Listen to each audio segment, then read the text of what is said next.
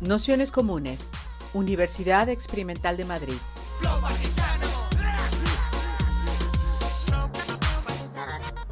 Toda la información en nuestro canal de Telegram Nociones Comunes o en nuestra web traficantes.net barra formación. Pues nada, si os parece, vamos a ir empezando. Daros la bienvenida a todas, a todos, a todos a esta quinta sesión del curso sobre Mike Davis, de la catástrofe de la revuelta. Eh, para esta quinta sesión contamos con la suerte de, que está para hacer esta introducción está Carlos Pirte del Campo, que es compañero nuestro histórico de toda la vida, de colectivos como La Nómada, la propia Fundación. Eh,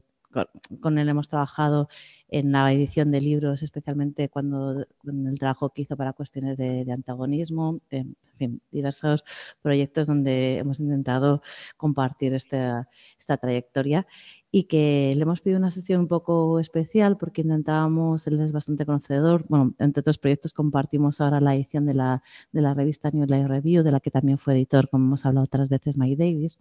y por ello también es conocedor en gran profundidad de, su obra y por eso le hemos pedido enlazar un poco eh, la lectura que hace Mike Davis de la, o la singular lectura que hace Mike Davis de la clase obrera americana y un poco eh, también la forma que estaba eh, teniendo para intentar incidir en la propia coyuntura actual. ¿no? Entonces intentar cruzar un poco estos dos siglos que nos parecía que podían ser productivos a la hora de, repensar la propia obra de Mike Davis ahora y detectar algunas claves que nos fueran útiles para pensar la coyuntura del futuro. Así que sin más, haremos como otras veces una introducción de unos 50 minutos y un ratito de, preguntas y debate. Y nada, si alguien, bueno. Si alguien se puede encender la cámara, que siempre es un poco como más amigable, pues también os agradecemos mucho. Igual también ponemos una cámara para quienes estamos aquí en la sala. Así que nada, muchas gracias, Carlos. Ok, eh, bueno, eh, como decía Almu, la,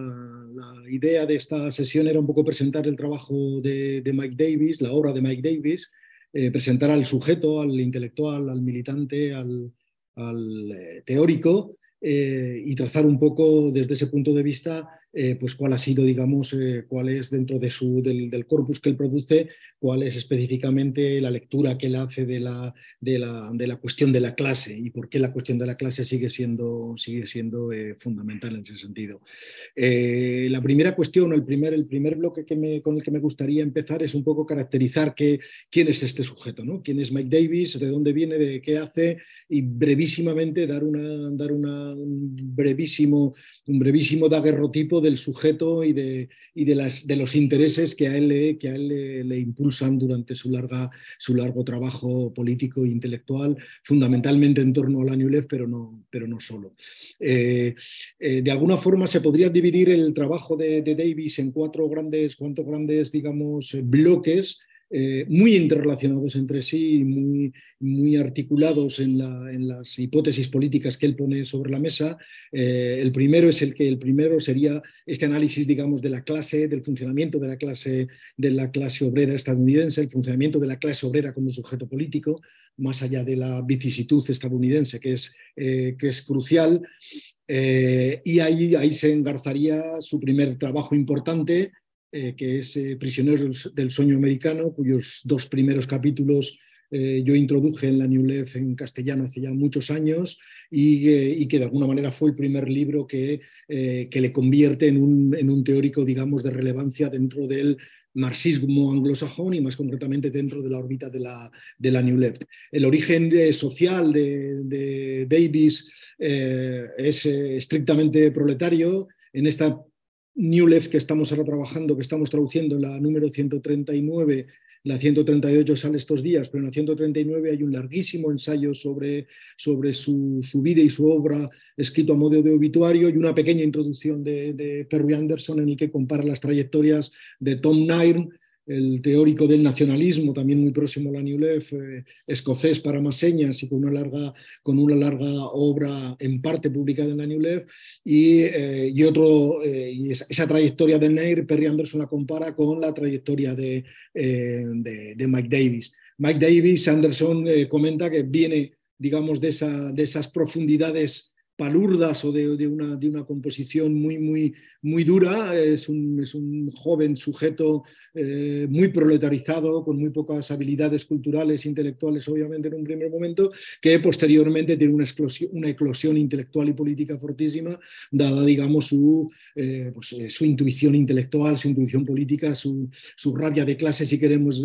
contarlo así. Y en esa, en esa efervescencia, digamos, proteica de los años 60 y sobre todo 70 es cuando aterriza en la, en la New Left. Su primer, su primer anclaje fuerte, digamos, como, como sujeto proletario que se intelectualiza, que intenta dotar de una teoría eh, a la sociedad eh, estadounidense a mitad de los 70, que es cuando él crece, finales de los 60-70, eh, durante los 60-70, es precisamente este primer texto que es Prisioneros del, del Sueño Americano. Previamente él había publicado un artículo largo criticando la teoría de la regulación de Aglieta, que lo publica y Anderson lo recuerda también en, Review, en la revista del Fernand Brodel Center, que dirige en Binghamton eh, eh Immanuel, Wallerstein, y ahí eh, Davis publica una larga crítica a la, teoría de la regulación de Aglieta porque eh, retoma, digamos, el Regulación y Crisis, que es el texto clásico canónico de Michel Aglieta,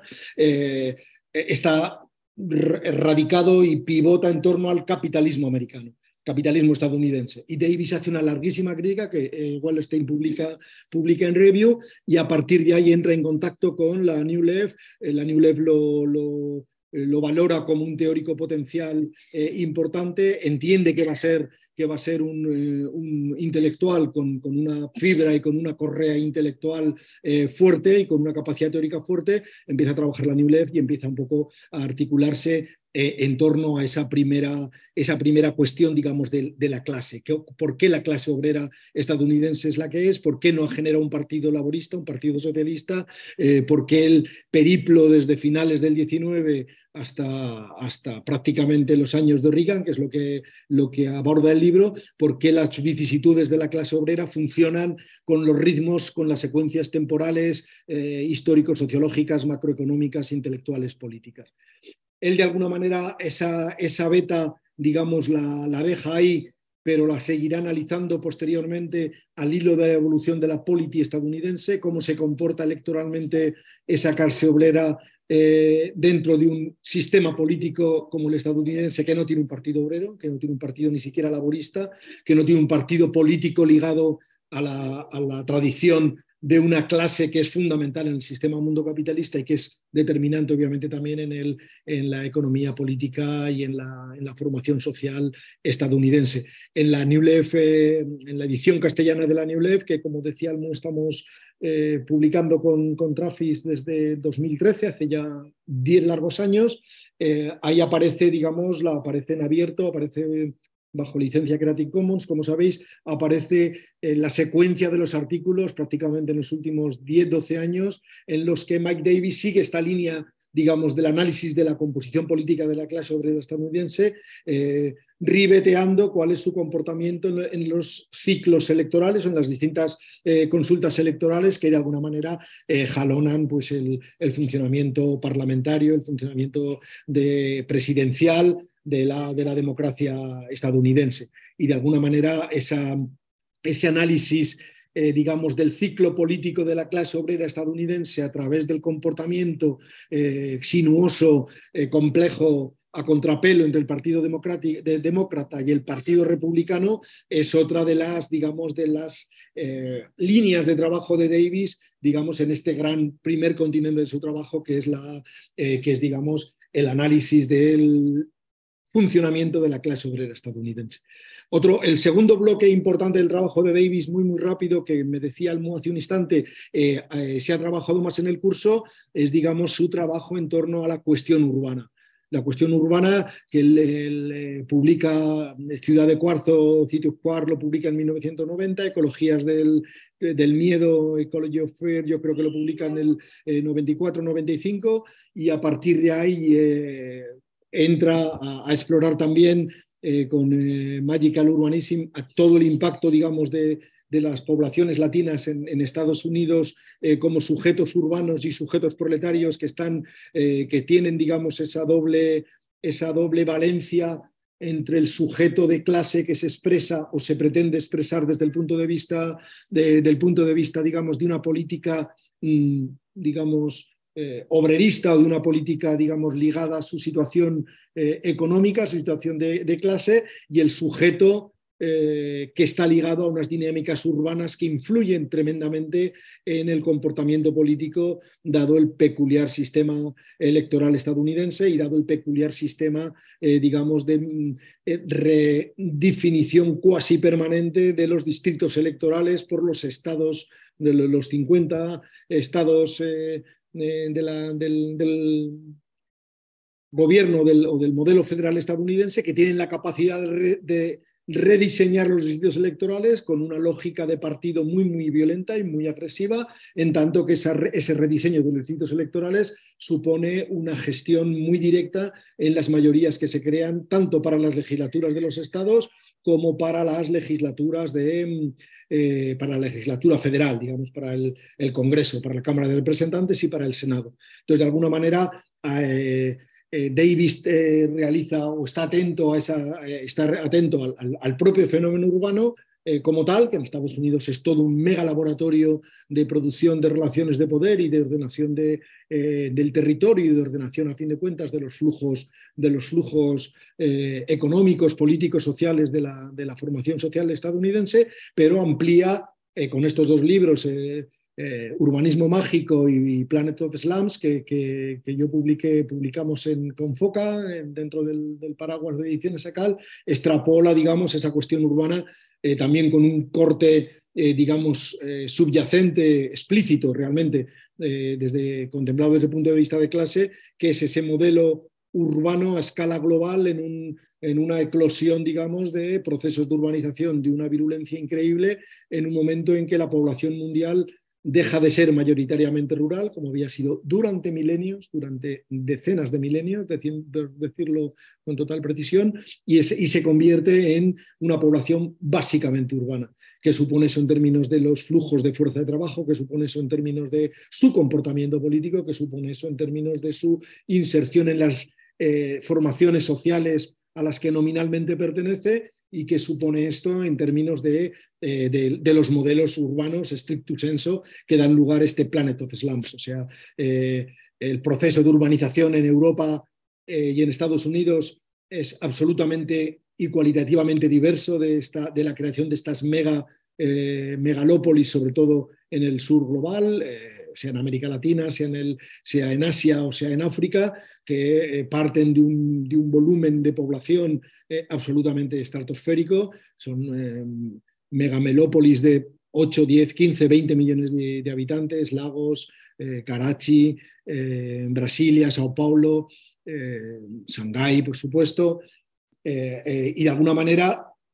se producen en un contexto económico desde el punto de vista del sistema mundo capitalista en el que, en el, que el crecimiento no está ligado a los derechos y en el que los procesos de urbanización no están ligados a la generación de los sujetos políticos proletarios que habían cuajado en un tipo u otro de eh, política socialista o de política laborista, como queréis llamarlo, eh, durante el largo siglo XX, que es el momento clásico de la urbanización occidental. Eh, ese libro en su momento me pareció, me pareció crucial porque daba, daba un componente o daba, daba un análisis muy rico de la composición de clase de ese nuevo proletariado, que ya no es un proletariado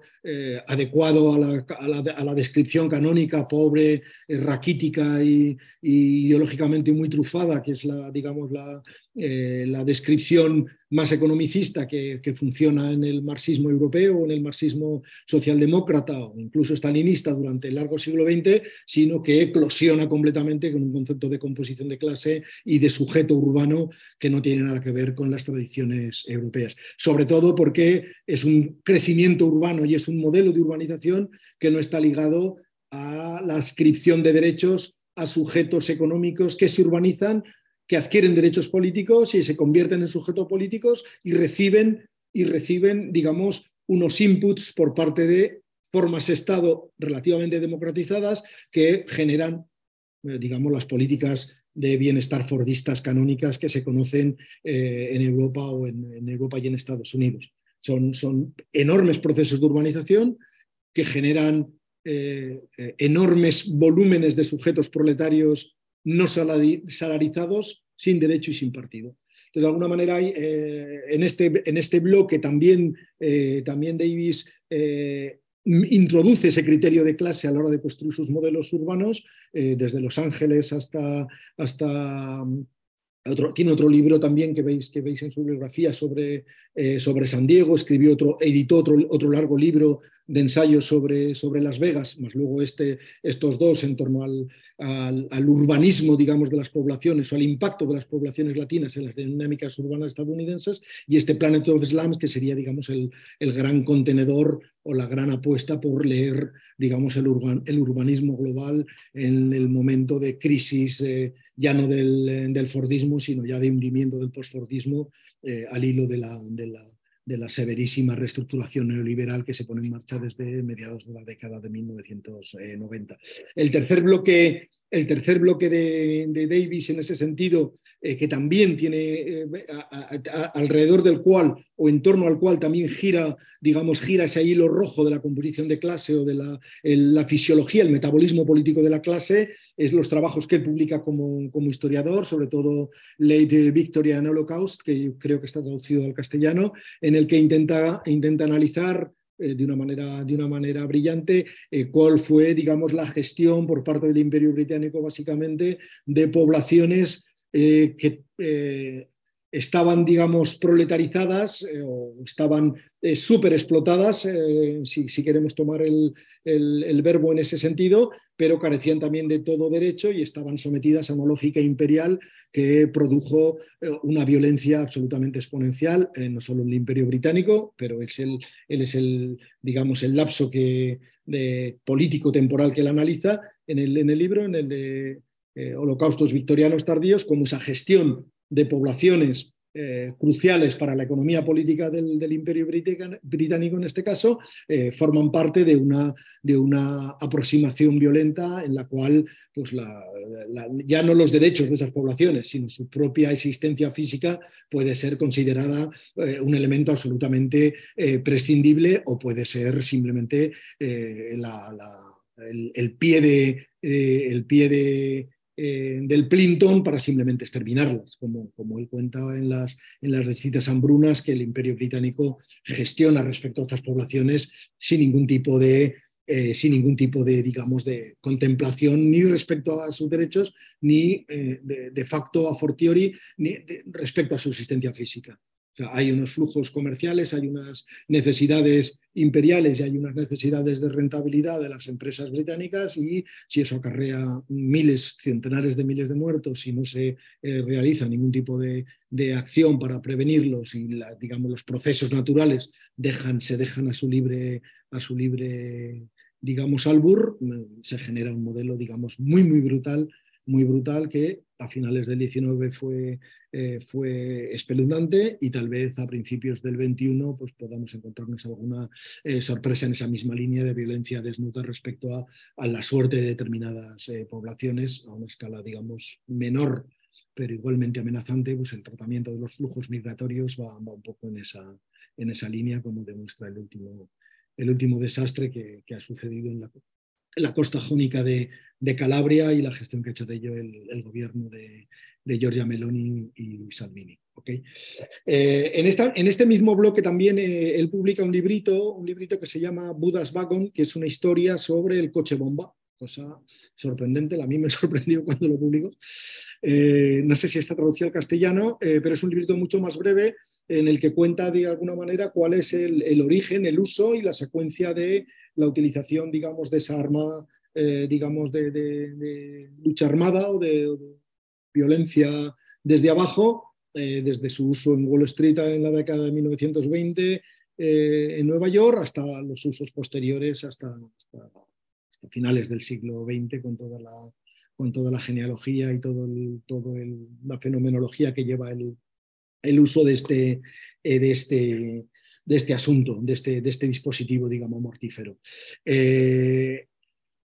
Mike Davis estaba, estaba enfermo hace ya, hace ya un par de años, tres años, Eh, él tenía, eh, en esta misma línea de trabajo, tenía varias cosas entre, entre manos que no ha podido, que no pudo, no pudo terminar. Uno era un largo libro, uno era un largo libro sobre la historia del colonialismo americano, del imperialismo americano desde la época colonial hasta la actualidad, que imagino que Verso de alguna u otra manera rescatará y, y publicará como, como libro. Eh, que realmente iba a ser un largo ensayo, pero Perry Anderson recuerda en, este artículo que os comentaba, eh, que encontráis en la New Review 139, eh, comentaba que seguramente podría ser, podría estar ya lo suficientemente acabado como para convertirse en un libro y, y, había trabajado también en, en, otro ensayo también largo con vocación de libro había acabado en la. Había, había trabajado o había casi acabado otro largo ensayo sobre las prácticas del movimiento obrero desde Fourier y Owen hasta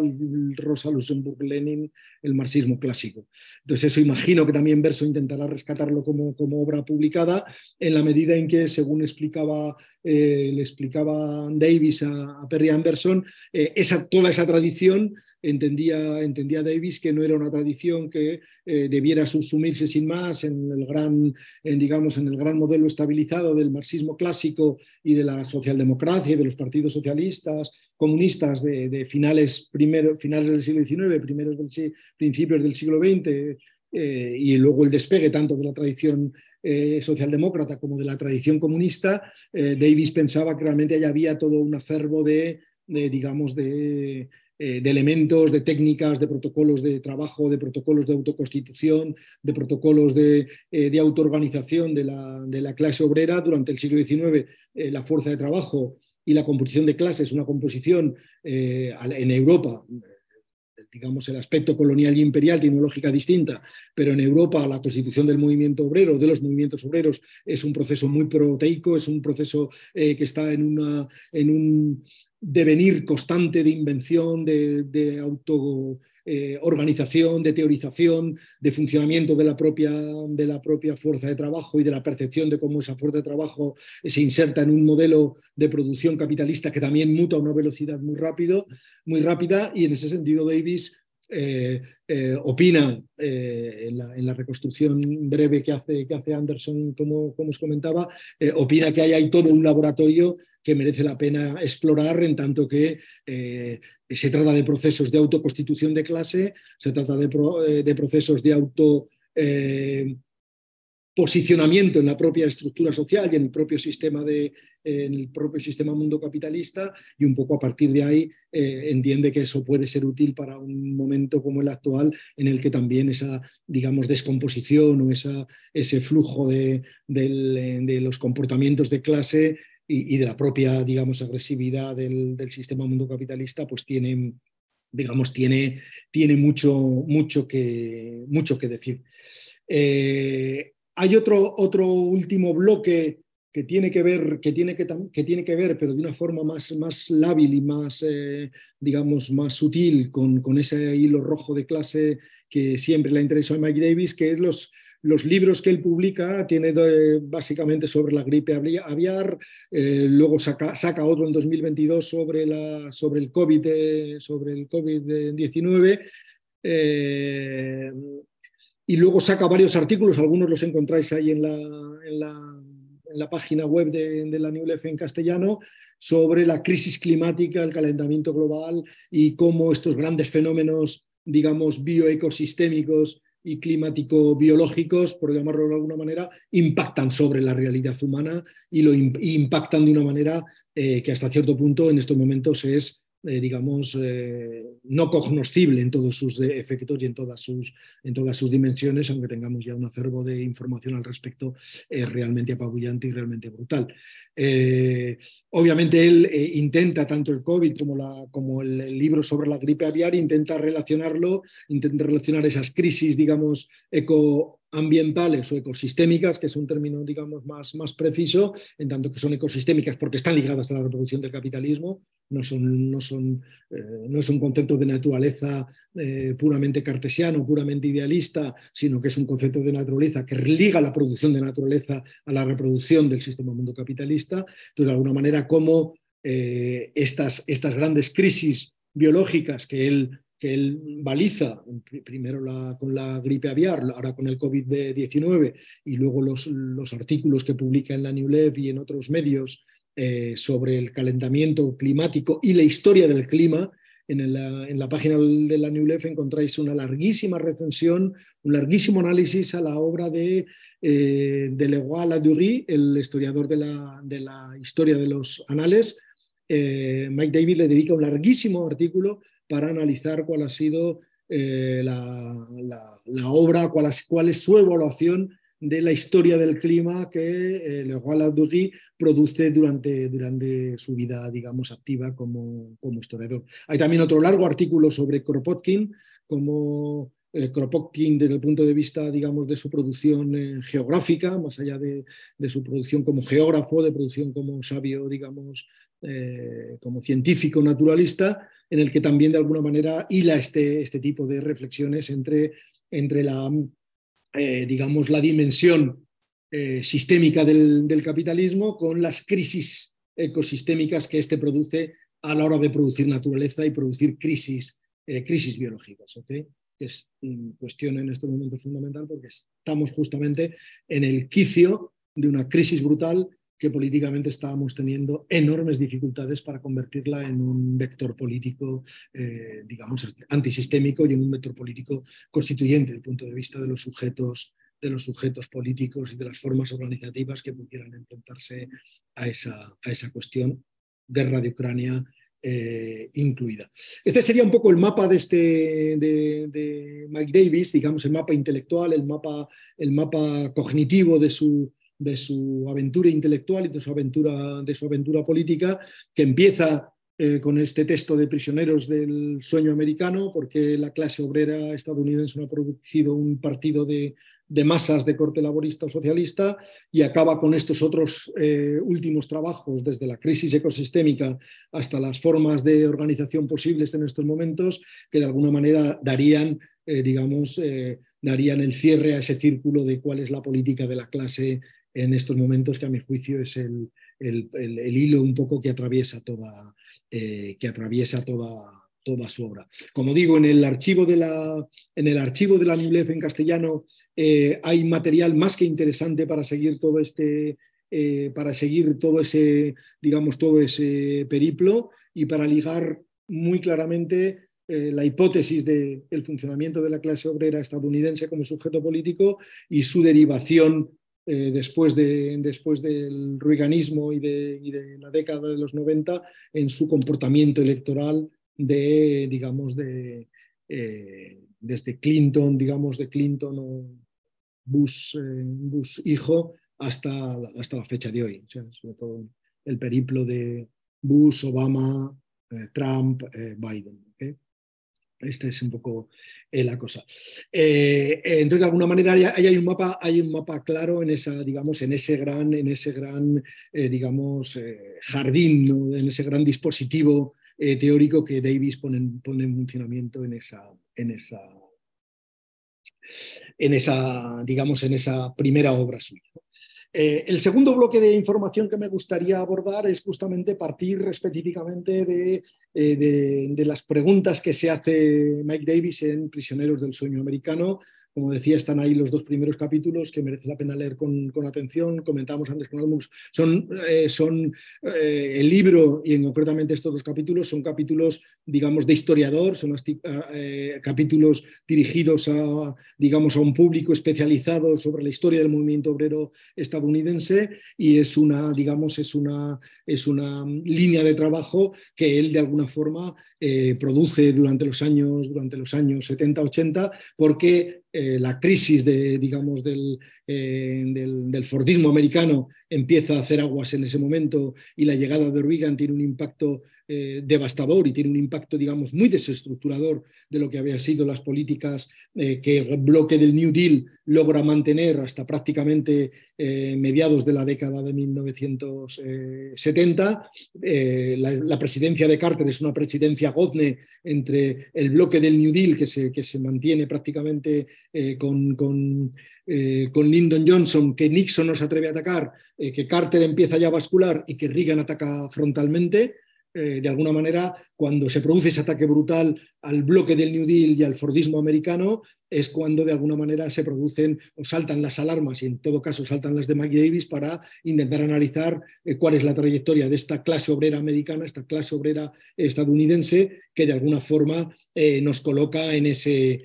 nos coloca en esa tesitura de ruptura de un, de un modelo que en Estados Unidos, mm, con todos los problemas que, digamos, que el Fordismo como, hipótesis política eh, y con toda la contundencia, por otra parte, que el Fordismo tiene como, como eh, dinámica de estructuración complejísima de la realidad social de las formaciones del centro de economía mundo capitalista, eh, impacta, tiene, como, tiene en la formación social estadounidense. La crisis que se inicia a mediados de los años 80 está sin resolver a fecha de hoy. O sea, es una, es una crisis que, eh, que, de alguna forma rompe completamente los equilibrios de, eh, clase y rompe completamente, digamos, el funcionamiento mm, estabilizado en el tiempo eh, con, enormes, con enormes sesgos y enormes desigualdades que de alguna forma el New Deal estabiliza, mm, prosigue durante la Segunda Guerra Mundial y se, de alguna manera se reconvierte con las presidencias de Truman, Eisenhower y luego Kennedy, bueno, Kennedy la presidencia es corta, y Johnson, entonces de alguna manera esos, ese, ese, bloque, ese bloque que malvive, eh, como decíamos, Nixon y Carter hasta final de los 80, ese bloque salta por los aires en ese momento y esa voladura de ese Fordismo estadounidense que Aglieta analiza y que Davis eh, reseña, es la que estamos, es la que nos da, eh, nos pone eh, ante la tesitura en la que nos encontramos hoy. Es la tesitura de Trump, es la tesitura de Biden, es la tesitura de la crisis de la, eh, eh, emergencia climática, de la emergencia, de la emergencia ecosistémica y del componente de clase que eso tiene y de la gestión que las clases dominantes estadounidenses, en este caso vía Biden, que ha sido más, más original y más ambicioso que Trump en ese sentido, pone sobre la mesa eh, para intentar de alguna manera eh, cuadrar esa ecuación múltiple compleja entre la crisis de, de ese Fordismo neoliberalizado que produce un Fordismo perverso que a su vez es destruido porque la dinámica violenta del neoliberalismo va mucho más allá que de la, de la destrucción del, Fordismo, eh, lo cual también estamos viendo, viendo aquí en Europa y se podría analizar con, con detalle.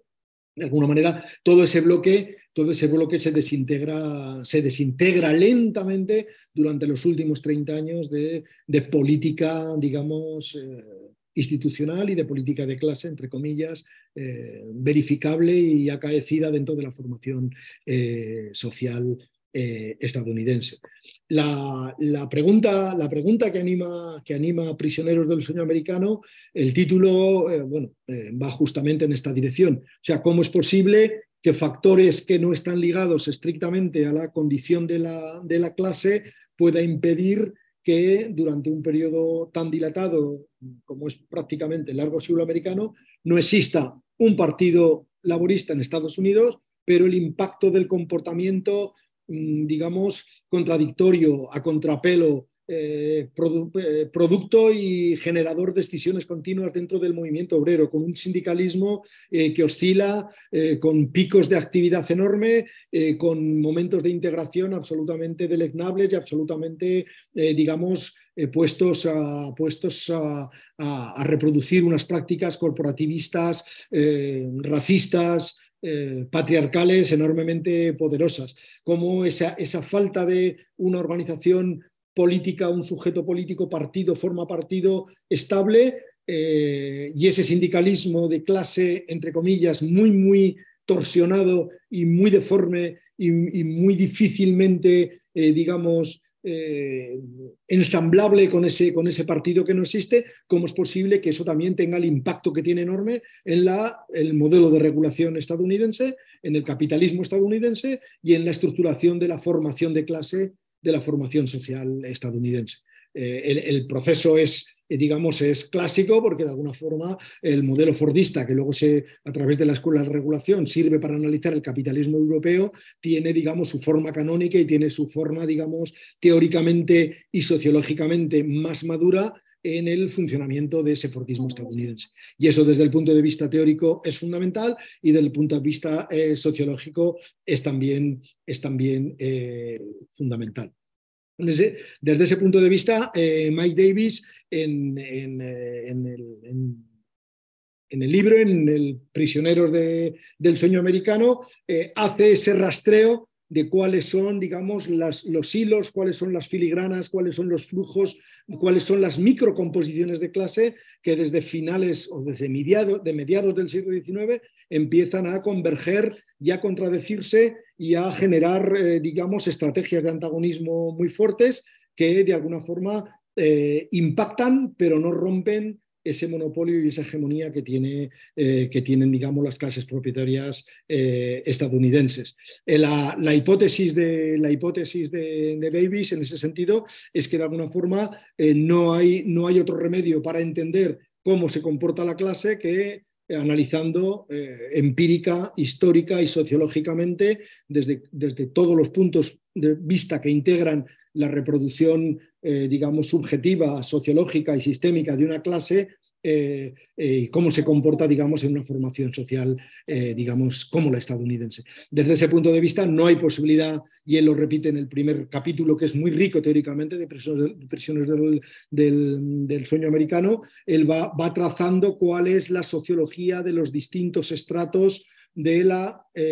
composición de clase autóctona eh, con sus distintas gradaciones internas en términos de, renta, eh, de, mm, riqueza social acumulada por esos estratos obreros, eh, nativos o no nativos, migrantes, de cómo las distintas corrientes migratorias, básicamente europeas, alimentan esa composición de la clase y esas corrientes migratorias generan fenómenos, digamos, de estructuración de clase que entran en contacto entre sí y entran en contradicción entre sí y se bloquean eh, recíprocamente y al mismo tiempo permiten saltos eh, políticos que serán, eh, que serán, importantes desde el punto de vista sindical. desde ese punto de vista, Davis obviamente pone sobre la mesa las dos variables fundamentales que atraviesan esa composición de clase estadounidense de finales del 19 hasta prácticamente el New Deal, que es ese fortísimo flujo de, de migración europea que está nacionalmente, eh, digamos, marcada, que está, eh, que está eh, nacionalmente señalada, y cómo esos flujos migratorios producen comportamientos que luego tienen consecuencias políticas importantes en todo el proceso de democratización de la propia sociedad estadounidense. si leéis el capítulo primero, Davis hace referencia a cómo se comporta la fuerza de trabajo irlandesa y qué relación tiene con otras nacionalidades obreras, ponerlo con todas las comillas que queráis, que en ese momento están siendo integradas también en, eh, la formación social estadounidense. Los flujos de migración, digamos, importantes corren desde em, la década de 1860 hasta prácticamente la década de 1920, cuando los flujos de migración eh, empiezan a restringirse y empiezan a, asumir un, digamos, un neto carácter nacional y nacionalista que a su vez han ido arrastrando desde la década de, de 1860, como, como, como, digo. Hay ahí realmente toda una riquísima eh, empiria del, análisis de la composición de clase que, eh, que de alguna forma eh, bueno, pues dan, el, dan el, la trama y urdimbre de lo que es la composición de clase en su forma política eh, antes de la Gran Depresión. La otra línea fundamental, la otra línea fundamental eh, desde ese punto de vista es, digamos, el componente racial que entra en contacto y entra en resonancia de manera muy, muy intensa y con una problematicidad brutal que se mantiene hasta el día de hoy con esa nacionalización o con esa, digamos, eh, como diríamos, esa nativización de la clase, de la clase obrera eh, estadounidense. La clase obrera estadounidense tiene un componente nativo muy fuerte, muy fuerte desde el punto de vista, digamos, eh, oriundo, oriundo, desde el punto de vista, digamos, de la, de la clase obrera que no logra organizarse nativa hasta la década de 1870-80 en Estados Unidos. Esa clase obrera nativa eh, se comporta de manera eh, compleja y contradictoria con las clases obreras migrantes europeas que llegan allí y son sometidas a todo un proceso de estratificación nacional que a su vez esas clases obreras europeas estratifican a su vez para obtener las, las ventajas políticas posibles, entre otras cosas derivadas de los propios procesos de democratización de la estructura del Estado, de la forma Estado estadounidense, vía municipal, eh, vía estatal, vía, vía, vía federal, vía su integración en los partidos en los grandes partidos, eh, en el duopolio, en el Partido Democrático, en el Partido Demócrata y en el Partido Republicano, y en los intentos que la autonomía de clase de alguna manera intenta, intenta crear con, con el populismo de la década de 1890, con los partidos agrarios campesinos de la, de la década de 1890, primeros años del siglo XX, y todo ese proceso de nacionalización, eh, rearticulación de la nacionalidad y del nativismo se cruza brutalmente con todo el vector eh, digamos, racial. Eh, hablar del vector racial en Estados Unidos, como podemos comprobar hasta la fecha de hoy, es hablar del el impacto de la esclavitud en la conformación de la formación social estadounidense y en lo que a nosotros nos interesa, el impacto de la esclavitud y del, y del, y del comportamiento de la población negra en la formación social estadounidense como vector que atraviesa, complejiza, eh, corre, destruye, hace estallar la propia composición de la clase obrera eh, Tutkur, eh, integrando, eh, marginando, racializando a la población obrera negra, que a su vez está también atravesada por líneas de género, etcétera, etcétera, con un, con un proceso realmente complejo que si quisiéramos resumirlo rápidamente, pues citaría el libro de, de, Angela Davis, el de Mujeres, Raza y Clase, para dar un poco ahí que, se publicamos, publicamos en, cuestiones de antagonismo, eh, que es un, digamos que es un caleidoscopio complejo tanto del, del, funcionamiento de la raza como, como vector, digamos, de proletarización, como del funcionamiento de la raza dentro del, de la episteme, digamos, eh, de la episteme feminista, por decirlo de alguna, de alguna manera. Y eso con consecuencias también que están, eh, que están abiertas y que están aleteando hasta el día de hoy, Black Lives Matter, etcétera, etcétera, eh, que Trafis ha publicado también, se ha publicado algún material muy interesante eh, en, esa línea. De alguna manera esa línea, esa línea, digamos, de la raza que atraviesa, que atraviesa la composición de clase estadounidense y que crea vectores que crea vectores muy específicos de comportamiento eh, respecto a la, población racializada negra con, impactos enormes durante esos, durante esos eh, primeros años formativos, digamos entre 1870, 80, 90, que es cuando estallan las grandes luchas obreras, y luego el otro ciclo importante, que es 1909, 1910, hasta la década de los 20, para luego tener un comportamiento explosivo eh, en la década de 1930 al, al New Deal roswelliano, esa línea, digamos, de, eh, de color no va a dejar de ser, eh, no va a dejar de ser eh, un problema enorme para la producción, digamos, o para la creación o para la configuración de ese partido obrero, de ese partido laborista o de ese partido socialista dentro de la, dentro de la formación social estadounidense. Esa cuestión, digamos, del racismo es, realmente, es una, es una cuestión realmente fascinante. O sea, Estados Unidos como formación social, desde el punto de vista marxista, el punto de vista del análisis de clase, es sencillamente uno de los laboratorios más fascinantes que se puedan encontrar a escala de la historia, de la historia global. Eh, es, un buen, es un buen laboratorio y es un buen limus test porque realmente pone a prueba el mejor, la mejor teoría marxista y pone a prueba y hace y tensa todos, digamos, todos los, todos los resortes epistémicos, todos los dispositivos cognitivos teóricos de la mejor teoría marxista para comprender esa complejidad, digamos, de la formación social estadounidense desde un punto de vista de clase. Eh, eh, como, sabéis, la, formación social estadounidense es una formación social tremendamente, tremendamente eh, digamos, intensa por los niveles de lucha que, digamos, que conoce. Eh, normalmente durante estos, durante estos años, la, construcción ideológica que llega a Europa o que, y que incluso eh, funciona dentro de Estados Unidos es que de alguna forma Estados Unidos pues, tiene una politización, digamos, muy estabilizante, que los grandes partidos y que la historia de Estados Unidos es una historia básicamente pacífica, que se resuelve con pequeños, digamos, con pequeñas explosiones más o menos enormes, pero que realmente es una formación social que tiende a la estabilidad. Y realmente es, la, verdad es justamente lo contrario. La guerra civil estadounidense, que provoca entre 5, millones y medio de muertos, es el conflicto más devastador que se produce durante el largo siglo XX si dejamos de lado o comparándolo en intensidad, pues el gran motín de, de la India o la rebelión Taipei en China finales, segunda mitad del siglo XIX, ligadas a la explotación colonial y a la explotación imperial, pero hay, hay, digamos, esos serían, digamos, los grandes conflictos, si tomamos una historia global del, largo siglo XIX, sería la gran revolución, el gran motín indio, eh, sería la rebelión Taipei en China y estaría la guerra civil estadounidense eh, en Estados la, la, guerra civil americana, eh, que enfrenta, digamos, dos economías políticas distintas, como era el norte el norte industrializado y el sur, que de alguna manera se estaba convirtiendo de facto, y, Davis lo, lo, recuerda también en, el, en, el, Prisioneros del Sueño Americano, se estaba convirtiendo en una economía, en una formación social más integrada con el imperialismo inglés y con el modo de, acumulación británico que ligado, digamos, a la formación de un Estado-nación unificado eh, con los estados del norte. Entonces, de alguna manera, esa, dicotomía entre esa dicotomía, mm, si queréis,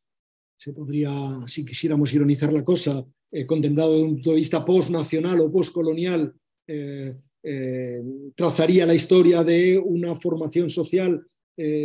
en la cual cada territorio intenta encontrar su ventaja comparativa respecto a la economía mundo capitalista y el sistema mundo capitalista, y de alguna manera cada eh, digamos, cada territorio, cada gran masa territorial, en este caso el norte y el sur, está intentando generar un modelo de fuerza de trabajo y un modelo de explotación que sea conmensurable con los intereses de sus élites y sus clases dominantes para integrarse en el mercado mundial si hacemos un salto brutal y, comprendemos esto, en qué ocurre pues, en la formación social española, italiana, europea, con los distintos nacionalismos, pues podría haber alguna línea interesante de convergencia o de análisis en cuanto a la diferencialidad de una composición de clase y una dotación tecnoestructural de recursos o, agrario estructural de recursos, en el caso de los estados sureños estadounidenses, para integrarse de acuerdo con la voluntad de, las, de, lo, digamos, de esas clases dominantes regionales, territoriales, integrarse de manera, la manera más favorable para sus intereses de clase en el sistema mundo y en, las, y en relación porque esto es, por definición tiene que ser así, tiene que ser así en relación con las clases dominantes globales hegemónicas que mejor pueden articular su tasa y su modelo de su tasa de explotación y su modelo de acumulación. Los estados sureños y por eso la, reacción de la, de la, Federación de los Estados del, Norte eh, genera y el impacto y la, secesión de facto del sur genera un, digamos, un conflicto tan brutal es porque los intereses de clase y la lucha de clases que hay entre esos dos modelos, esas dos formaciones sociales y su modelo de integración con el sistema mundo capitalista y sus clases dominantes globales, hegemónicas, las británicas del momento, es sencillamente brutal. Si quisiéramos volver y, hacer otro, otro replegar eh, un hilo, recoger un hilo tirado antes, hablando de los, eh, holocaustos tardíos victorianos, es lo mismo. De alguna manera, eh, las clases imperiales británicas gestionan sus relaciones imperiales produciendo hambres y mortandades, digamos, bíblicas, en el caso indio,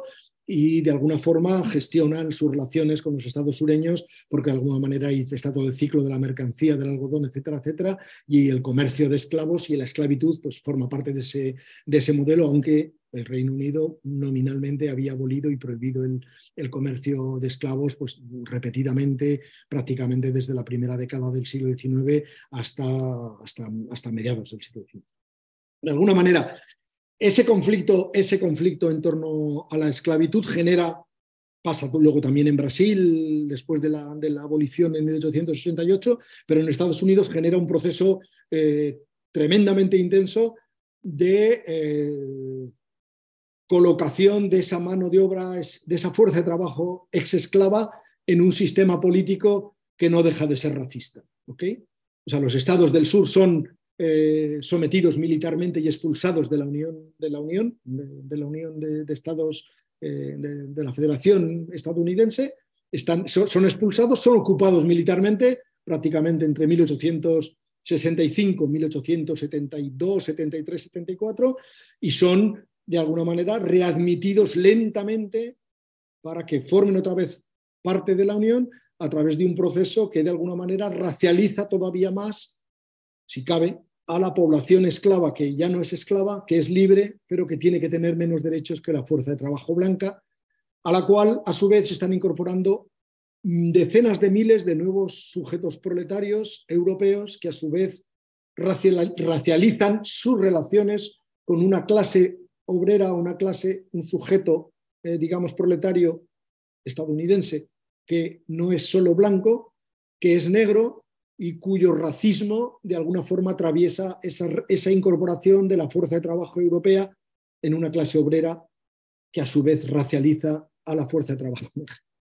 Esto es tan brutal que todo, y eso, y, eso es uno de los leitmotivs de, de Davis, de, de Meg Davis en el, en el, libro, y lo es hasta, hasta el final en, otros en esos últimos trabajos que comentamos, tal es así que los estados del sur, al hilo de la transformación del propio Partido Republicano, eh, defensor ultranza de la emancipación de los esclavos, de alguna manera esa fuerza de trabajo es emancipada pero es racializada y no se permite que la reconstrucción, que es este periodo, digamos, álgido en la historia eh, social y, de la clase obrera estadounidense, que corre entre 1865 y 1872, 73, 74, no permiten que, digamos, los, eh, los, sujetos políticos más conscientes, más radicales, eh, digamos, del Partido Republicano, logren, de alguna manera, una transición de la esclavitud que libere y dote de derechos sociales, económicos y políticos a la fuerza de trabajo de color que ha sido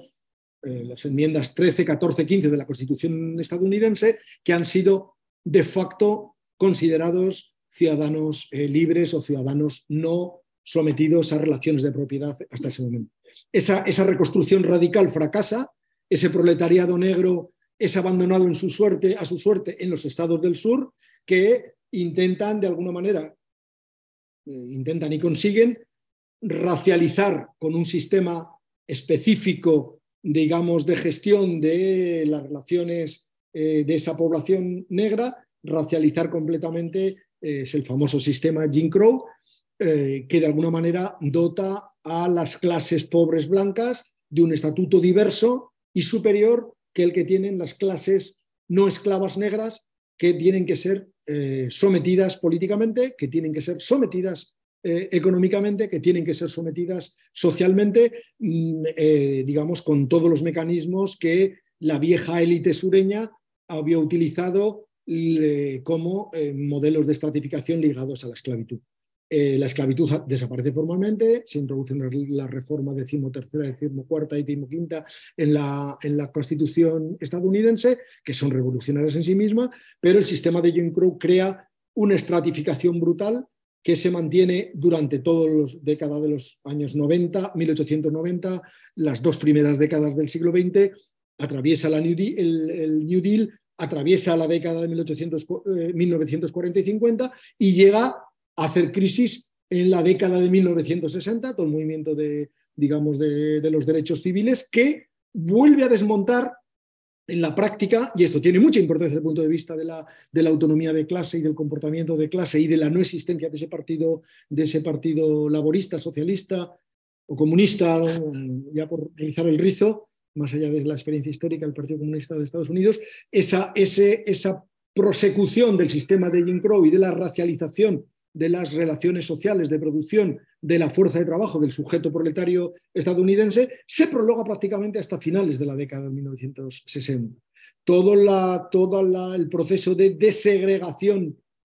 todo el proceso de que eh, atraviesa la formación social estadounidense desde prácticamente eh, inicios de la Segunda Guerra Mundial, de inicios de la década de 1940 hasta final de la década de 1970, es la respuesta de ese proletariado negro o de esa, o de esa digamos, de esa masa, de esa, de, esa población, si queréis, afroamericana, por no decirlo en términos de clase, que está intentando desde 1940 hasta finales de los años 70 eh, recomponer y destruir el sistema de segregación racial que Jim Crow impone durante la reconstrucción y años posteriores para, eh, de alguna forma, permitir a la unión Estado, a, la, formación social estadounidense, recomponer, digamos, su desequilibrio de clase entre las clases dominantes estadounidenses. Esto es una cosa muy apasionante y muy complicada y con unos, unos filos políticos tremendamente, tremendamente, tremendamente resbalosos y tremendamente complicados de, de, analizar y de, de, comprender en términos de clase y, todavía más complicado de organizar en términos políticos de clase, que es en el punto donde eh, está el asunto o donde, se ha, quedado el asunto después de la presidencia de Trump o después de, digamos, de la presidencia Obama, eh, Hillary Clinton como candidata, Trump, Biden. Entonces, de alguna manera, esa, esa, esa estratificación racial que se produce y se reproduce de una manera permanente hasta desde el punto de vista estrictamente legal hasta mm, la legislación eh, del, movimiento por los derechos civiles de, los años, de las décadas 60 y 70 y en términos prácticos todavía sigue durante los años 80 y 90, o sea, década de 1980 1990 y años de, digamos, primeras décadas, dos primeras décadas del siglo XXI a través de los mecanismos, digamos, de eh, segregación, eh, digamos, post eh, post segregación, digamos, post, post apartheid, por llamarlo de alguna manera, a través básicamente del sistema carcelario, que conoce unas tasas de encarcelamiento y unos mecanismos asociados, digamos, de, criminalización de la población negra brutales, a través de una violencia policial absolutamente desenfrenada, como se ha visto, como se ha visto en los últimos años, y a través de una, de una eh, pues eso, eh, eh, segregación económica que coloca a la población afroamericana en condiciones tremendamente duras en casi todos los índices de bienestar social o de reproducción social que podéis imaginar vigentes en la sociedad, en la sociedad estadounidense. Entonces, de alguna manera, todo ese hilo se cruza con todo el hilo de, digamos, la organización de la clase obrera, los modelos de sindicalismo, las opciones que plantean realmente esa escisión de clase organizada a través de la línea de color es un desastre para la, para la fuerza de trabajo en términos, digamos, en términos de autoconstitución y de autovalorización eh, proletaria. Eh, Knights of Labor, los Caballeros del Trabajo, eh, la, AFL, la Association of, eh, of, American Labor, mucho más racista, la integración parcial en el Congreso de Organizaciones Industriales. O sea, ahí hay toda una serie de hebras completamente complicadas que dificultan enormemente y que dificultan todavía, es más apasionante el análisis si se hace desde, digamos, desde, eh, desde finales del 19, desde 1880 hasta prácticamente el New Deal, la segunda fase del New Deal. Para todo ese proceso hay, hay una serie de vericuetos, están desde los International Workers of the World, los Gublis, eh, mucho más antirracistas, mucho más integradores, hasta eh, un sindicalismo puramente corporativo que intenta extinguir completamente, continuamente ese, ese sindicalismo y de clase y por ende esa capacidad de crear un sujeto político de clase, crear un partido de clase. Esta, digamos, es una de las líneas que, dificultan y que, y que, Davis analiza con, con, detalle en esos, en, esos, en esos primeros dos primeros capítulos del, de Prisioneros del Sudamericano, pero a su vez toda esta complejidad se, eh, se inserta en cómo funciona esa composición de clase compleja en el modelo que eh, este impacto de clase y este antagonismo de clase, volens nolens, querámoslo o no, sea más chapucero o más reaccionario, tiene, eh, desde el punto de vista sindical y político, tiene sobre la formación social eh, estadounidense. De alguna manera, como es bien sabido, Roosevelt se radicaliza mucho más en su segundo mandato, 36-37, hasta principios de la Segunda Guerra Mundial. La Segunda Guerra Mundial es realmente más allá de todo el reconocimiento de los sindicatos, de toda la, eh, digamos, reestructuración de la administración pública estadounidense y de la forma estadounidense en el New Deal, eh, que tendrá otro salto explosivo fruto del, impacto del movimiento de los derechos civiles eh, y de la revolución del 68, por decirlo de alguna manera, en la década de 1960, esa forma Estado que va creciendo no tiene otro remedio que hacer cuentas con la convulsión de clase racista, racializada, corporativa, eh, nativista, mm, eh, no, eh, no, no, realmente reivindicativa hasta, el punto que, que podía permitir la composición de clase realmente existente, pero evidentemente esa forma Estado genera durante los años 30 y sobre todo 40 y 50 genera unas tasas de estabilización, genera unas tasas de crecimiento del régimen de acumulación. Ahí hay toda una cuestión eh, complejísima de la estrategia imperial de Estados Unidos, del intercambio desigual, del modelo geopolítico de reconstrucción de posguerra, la competencia con la Unión Soviética, etcétera, etcétera. Pero de alguna manera esa, composición de clase o ese impacto del sujeto proletario estadounidense en la formación social eh, norteamericana genera unos comportamientos de clase eh, totalmente, eh, totalmente digamos, fragmentados y al mismo tiempo institucionalmente muy diversos. Ahí también recogeríamos también aquí el hilo de, la, de los procesos de urbanización de, que comentaba, que analizaba Mike Davis. O sea, son procesos de institucionalización que ligan a la clase obrera eh, a la clase obrera, a la fuerza de trabajo estadounidense con los dos partidos, eh, eh, lo liga con los sindicatos mayoritarios, lo liga con las administraciones urbanas, lo liga con la, con la urbanización y con los procesos de urbanización de, la, de, las ciudades estadounidenses, lo liga con la importación de mano de obra migrante que continúa a pesar de todo después de la Segunda Guerra Mundial, que, continúa a tasas importantes en los años 70, en los años 60, en los años 90, en, la primera década, segunda de 2000, hasta las cifras y las políticas por todos conocidas, eh, las de Trump y Biden, por referirnos a las últimas en las, noticias, y que de alguna manera toda esa estratificación va también eh, provocando eh, pues una ulterior complejización y una ulterior, y una ulterior, digamos, mm, conformación de las, de las, eh, de las modalidades de inserción de esa fuerza de trabajo, de de trabajo que eh, hasta hoy sigue mutando a una, a una, velocidad realmente, realmente muy elevada. Esa institucionalización recoge también eh, los procesos que Davis analiza de finales del siglo XIX, recoge ondas de religiosidad gestionadas de manera nacionalmente muy específicas, eh, gestionadas de manera cultural de manera muy específicas, lo que es, eh, digamos, toda la, toda la corriente, digamos, del, política del catolicismo estadounidense, toda la corriente de la religiosidad protestante estadounidense, todas las mutaciones dentro del gran universo religioso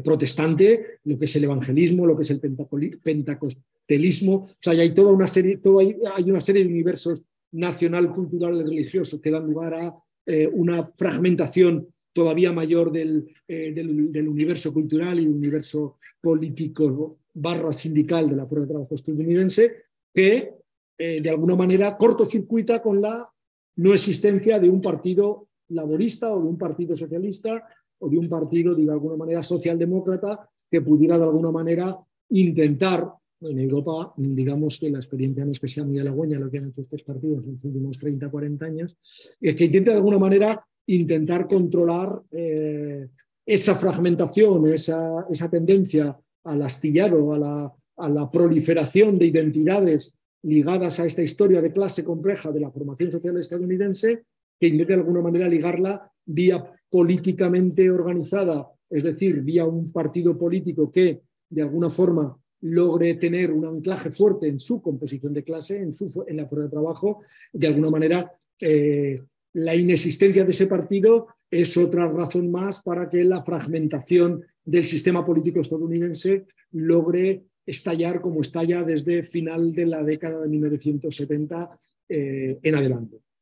Hay un artículo muy interesante de, que aparece estos días, estaba David acabándolo justo en estas horas, de Dylan Riley y Robert Brenner explicando cuál es el nuevo modelo de capitalismo americano en este momento y qué relación tiene este nuevo modelo de capitalismo con justo esto que estoy enunciando. Es decir, cómo es posible que una formación social que, como decimos, no ha generado un partido socialdemócrata, laborista, obrero, que ha permitido, digamos, que esa fragmentación cultural, eh, etnonacional, religiosa, eh, haya operado como un dispositivo exponencial, digamos, de producción de identidades, eh, qué tipo de sistema político genera esta fragmentación, la ausencia de partido y el propio comportamiento de los partidos, de los partidos, grandes partidos, que son los que han monopolizado el duopolio estadounidense, el Partido Republicano y el Partido Demócrata. Eh, en el Fordismo clásico, es decir, prácticamente hasta final de los años de la década de 1980, estos son partidos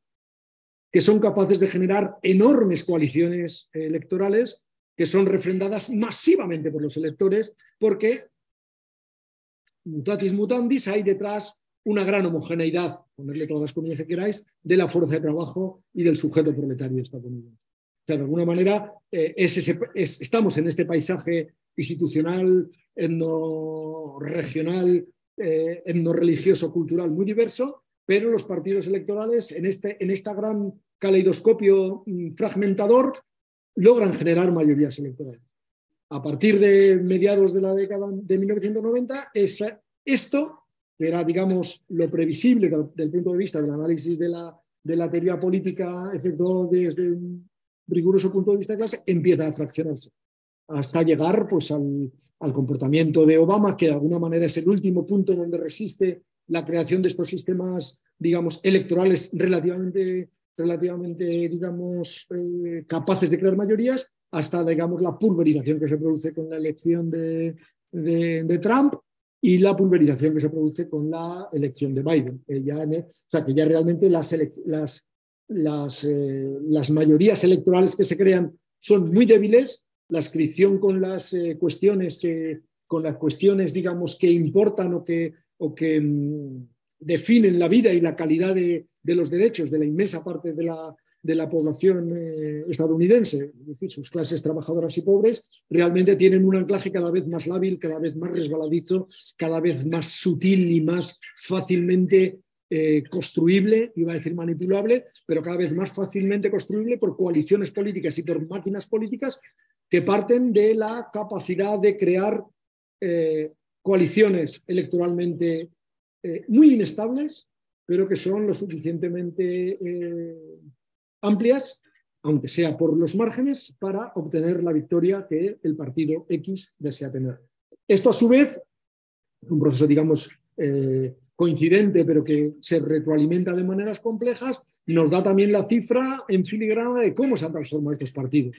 hostia, si realmente los partidos, tanto el Partido Demócrata como el Partido Republicano, eh, se transforman en máquinas que quieren capturar este tipo de fragmentación y quieren hacerlas converger, digamos, en esta especie de extremo centro en el que convergen como fuerzas políticas, eh, de alguna manera eh, la propia sustancia de los partidos, que en el, caso estadounidense es también fascinante, pero representan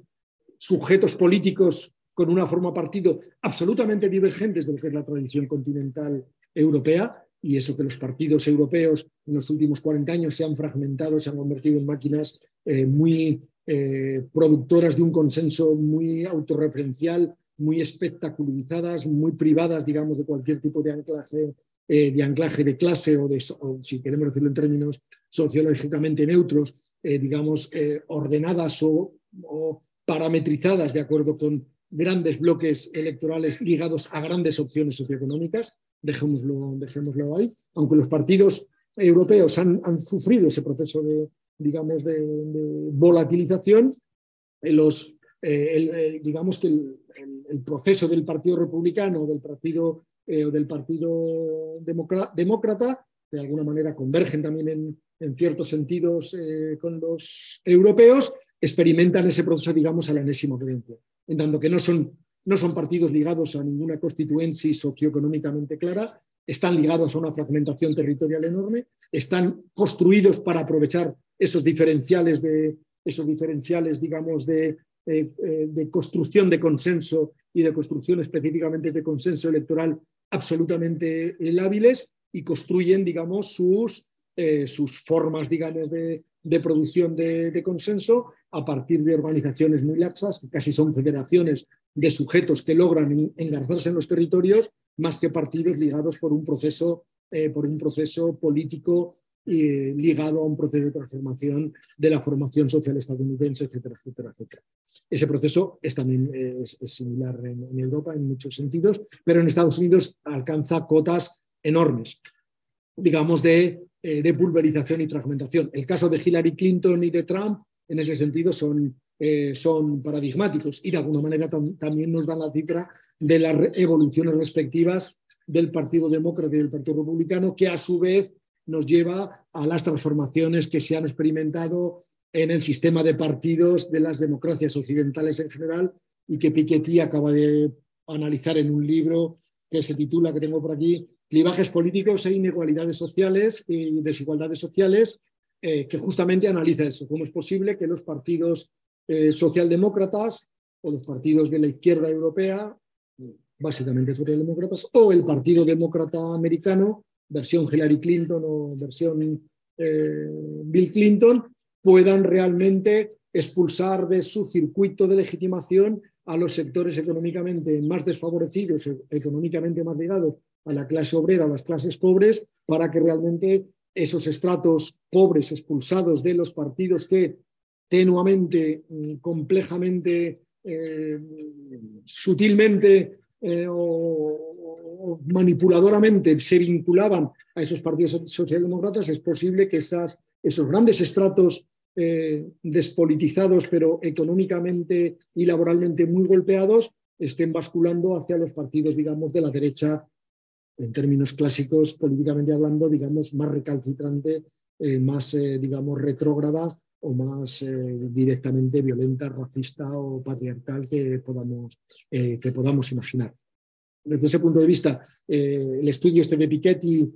de Amor Gentin y de Martínez Toledano, de Clara Martínez Toledano, que es una investigadora española, hace ese análisis a escala de 50 democracias desde 1848-50 hasta 2020. Sea, ¿qué ha pasado con las bases electorales, con las constituencias electorales de los partidos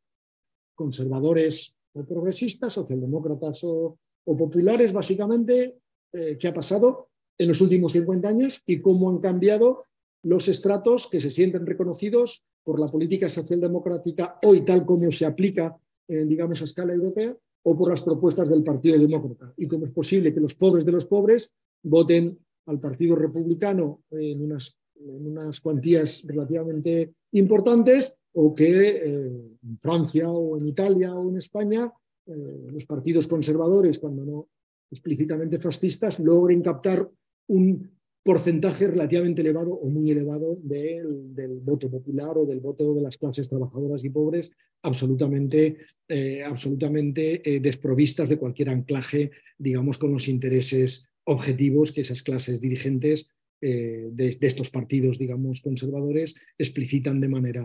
de manera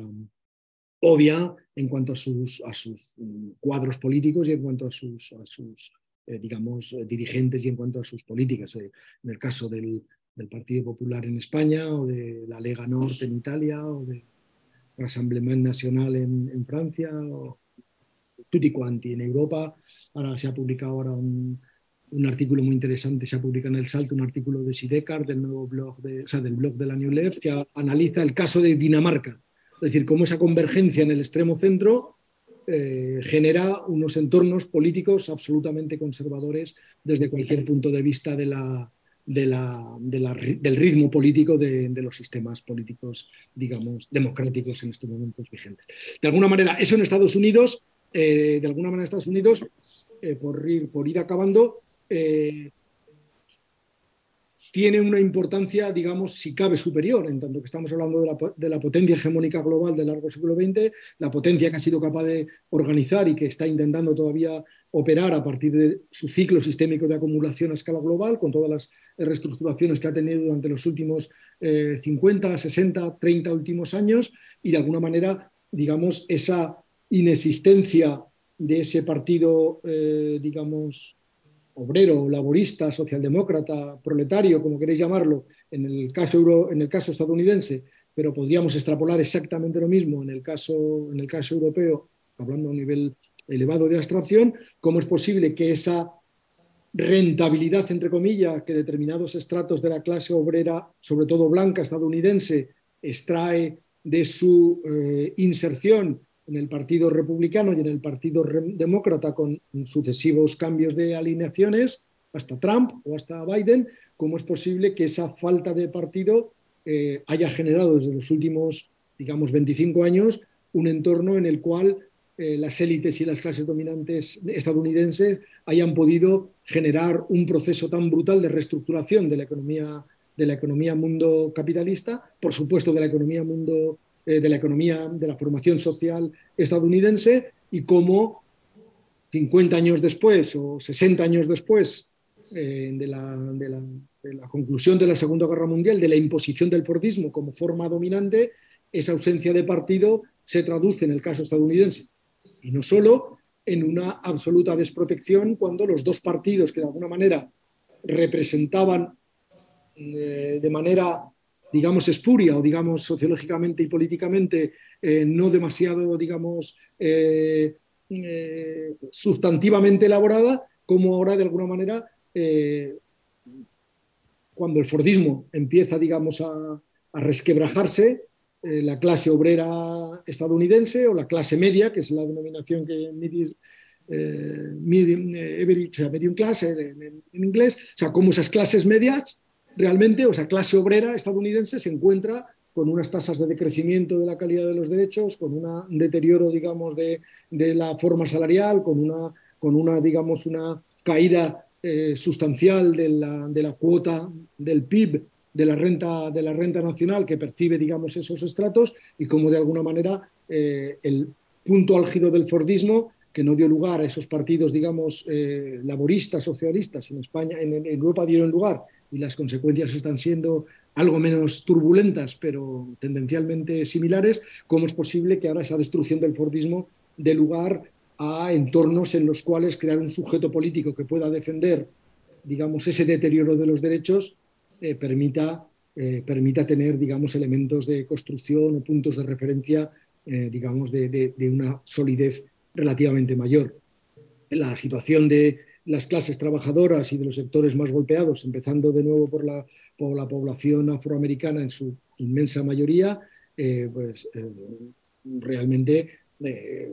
constata que esa falta de autonomía política de la clase obrera o de la clase media, middle class americana, ha tenido consecuencias devastadoras una vez que el punto álgido del Fordismo empezó a caer desde el punto de vista del régimen de acumulación y las clases dominantes estadounidenses lograron reestructurar el ciclo de, acumulación a escala global y lograron imponer unos criterios de acumulación mediante eh, la externalización, la eh, reorientación de la producción, la financiarización, etcétera, etcétera, que si nos atenemos al caso estadounidense, las clases trabajadoras o las middle class eh, norteamericanas no tuvieron ni el más mínimo resorte político para intervenir, quiero creer sí, para comprender pero no tuvieron el más mínimo resorte para comprender que su modelo fordista que habían explotado de modo corporativo iba a ser triturado y chafado como un plátano debajo de la rueda de un coche. de alguna manera, desde, eh, desde que Reagan, las clases dominantes estadounidenses lanzan esa onda de choque brutal contra el Fordismo estadounidense, modelo clásico del Fordismo y del constitucionalismo democrático a escala global, eh, a escala global, esas clases, digamos, son totalmente eh, pulverizadas. Y el American Working Class eh, sindicalizada con un sistema sanitario catastrófico, pero con unas cuotas de aseguramiento privado vía el empleo razonables para los segmentos más, más privilegiados, con un eh, sistema, digamos, de, de, desempleo pobre, pero con un, mercado de trabajo muy, digamos, muy vivaz como esa clase obrera corporativa, blanca, satisfecha de sí misma y al mismo tiempo racista y, misógina y hasta cierto punto eh, patriarcal, rasgos todos ellos consustanciales al Fordismo, como esa misma clase, ese core, ve que sus derechos son severamente vapuleados durante los últimos 25 años y realmente no hay instrumento político alguno que esa clase eh, trabajadora pobre, racializada, generizada americana estadounidense pueda tener. única, el único acontecimiento, digamos, prodigioso en los últimos años ha sido la emergencia de Bernie Sanders y la reivindicación de un partido socialista, toda la, todo el hilo que ha salido de eh, Democratic Socialist of America, toda la, digamos, toda la corriente dentro del, de la izquierda del Partido Demócrata, pero que de alguna manera Biden y su bloque de poder que le está apoyando está haciendo todo lo posible de alguna forma por neutralizar toda la legislación que ha sacado ahora de, digamos, todo el paquete legislativo, eh, Inflection Reduction Act, eh, eh, las CHIPS Acts, toda la ley sobre ciencia, desarrollo, etcétera, etcétera, que encontráis en el artículo de, Robert Brenner, que está a punto de salir. O sea, todo ese bloque de legislación, de alguna manera, se, se realiza básicamente para favorecer una estrategia verde sostenible para el capital financiero y, el gran tejido empresarial estadounidense, pero digamos el componente de autonomía de clase o el componente democrático, democratizador en una crisis tan brutal como esta ahora, eh, pues esa fragmentación de, la clase, esa fragmentación del modelo sindical para negociar la venta de la fuerza de trabajo en Estados Unidos y la recomposición política y todo eso, una vez que el Fordismo es puesto, digamos, en, el, en la parrilla del ataque de clase, eh, no desguarnece solo a los sectores más pobres, que son los más golpeados, obviamente, sino que también deja en una situación tremendamente peligrosa a las clases, digamos, a las middle class, a las clases medias, a las clases, eh, a la clase obrera, a la fuerza de trabajo estadounidense históricamente más protegida, eh, más favorecida por ese Fordismo corporativo y más favorecida, digamos, por ese proceso de legitimación espurio que circula entre el Partido Republicano y el Partido Demócrata con meandros que estamos todavía asistiendo a su, a su despliegue y a su desenvolvimiento. Entonces, de alguna forma es eso, o sea, simplemente este, este, con esto concluyo. Este sería un poco, digamos, el gran, el gran mosaico, gran, el gran mapa cognitivo, el gran, el gran mapa de complejidad sociológica, urbana, cultural, política, sindical, que un poco, en mi opinión, la obra de Mike Davis pone sobre la mesa y que su periplo personal e intelectual, de alguna manera, sirve para, sirve para, para explicitar de manera, de manera clara. Si quisiéramos acabar con una provocación, sería interesante leyendo a Mike Davis, cuál podría ser la política, la política de clase que podría hacer o que podría haber hecho un partido como Podemos, o que podría hacer un partido como Sumar, o que podría hacer, digamos, la izquierda del PSOE en los próximos cuatro, cinco, seis años, porque no hay tiempo para mucho más, y cuál podría ser eh, la manera que dentro de la formación social española o de la formación social europea se podría hoy pensar una política de clase compleja que fuera mucho más sofisticada, mucho más inteligente y mucho más eh, coherente a la hora de hacer los análisis eh, de, las tendencias a corto y medio plazo que lo que hacen los partidos, digamos, socialdemócratas o directamente la derecha más brutal y más, y más eh, explotadora y más, y más ciega, en último término, que invade los panoramas políticos nacionales de toda, de toda Europa. Pues muchísimas gracias, Carlos. Eh, Dan ganas de contestar a esta pregunta así como rápidamente, pero bueno, vamos a dejar un poco eh, un pequeño espacio si que os apetece de preguntas, debates. Es que también hay algunas personas aquí. Eh, yo lo primero que quería preguntar, vamos, es una pregunta, porque sí que es verdad que en el texto es de Prisioneros del Sueño Americano es del ochenta y pico, antes de, durante todo el mandato de Reagan. Pero no sé si tiene mm, Mike Davis algún texto que se refiera a, cómo continúa, bueno, que es casi incluso peor que durante Reagan, toda la destrucción de todo el modelo fordista durante la etapa de Clinton. Porque es verdad no, no tiene, que yo, sepa, no, no, tiene, no, tiene, no tiene material específico sobre ese, sobre ese periodo. Claro, porque es verdad que sí, es que el libro se dedica bastante todo el tema de Reagan, pero claro, luego... Sí, sí, luego es que realmente... Digo, Sí, sí, realmente, porque realmente para, digamos que para nosotros el, el periodo, digamos, constitutivo, constituyente de nuestra política está definido más por las decisiones de Clinton que por las de Reagan, que fueron, digamos, los prolegómenos de la, de la gran estrategia del capital eh, estadounidense. Pero Mike Davis no, no, escribió, no escribió nada eh, digamos, de la misma profundidad que Prisioneros del Sueño Americano para analizar el, el, el proceso digamos, de, la década de 1990 que enseguida se estrelló con la crisis de 2008, porque realmente el experimento de Clinton y de las élites, las clases, digamos, dirigentes americanas eh, fue un proceso eh, desde el punto de vista eh, político, tuvo, tuvo un vuelo corto y de ahí, digamos que a partir de 2008 es cuando se genera, digamos, la enorme crisis en la que estamos, en la que estamos insertos ahora, guerra de Ucrania incluida.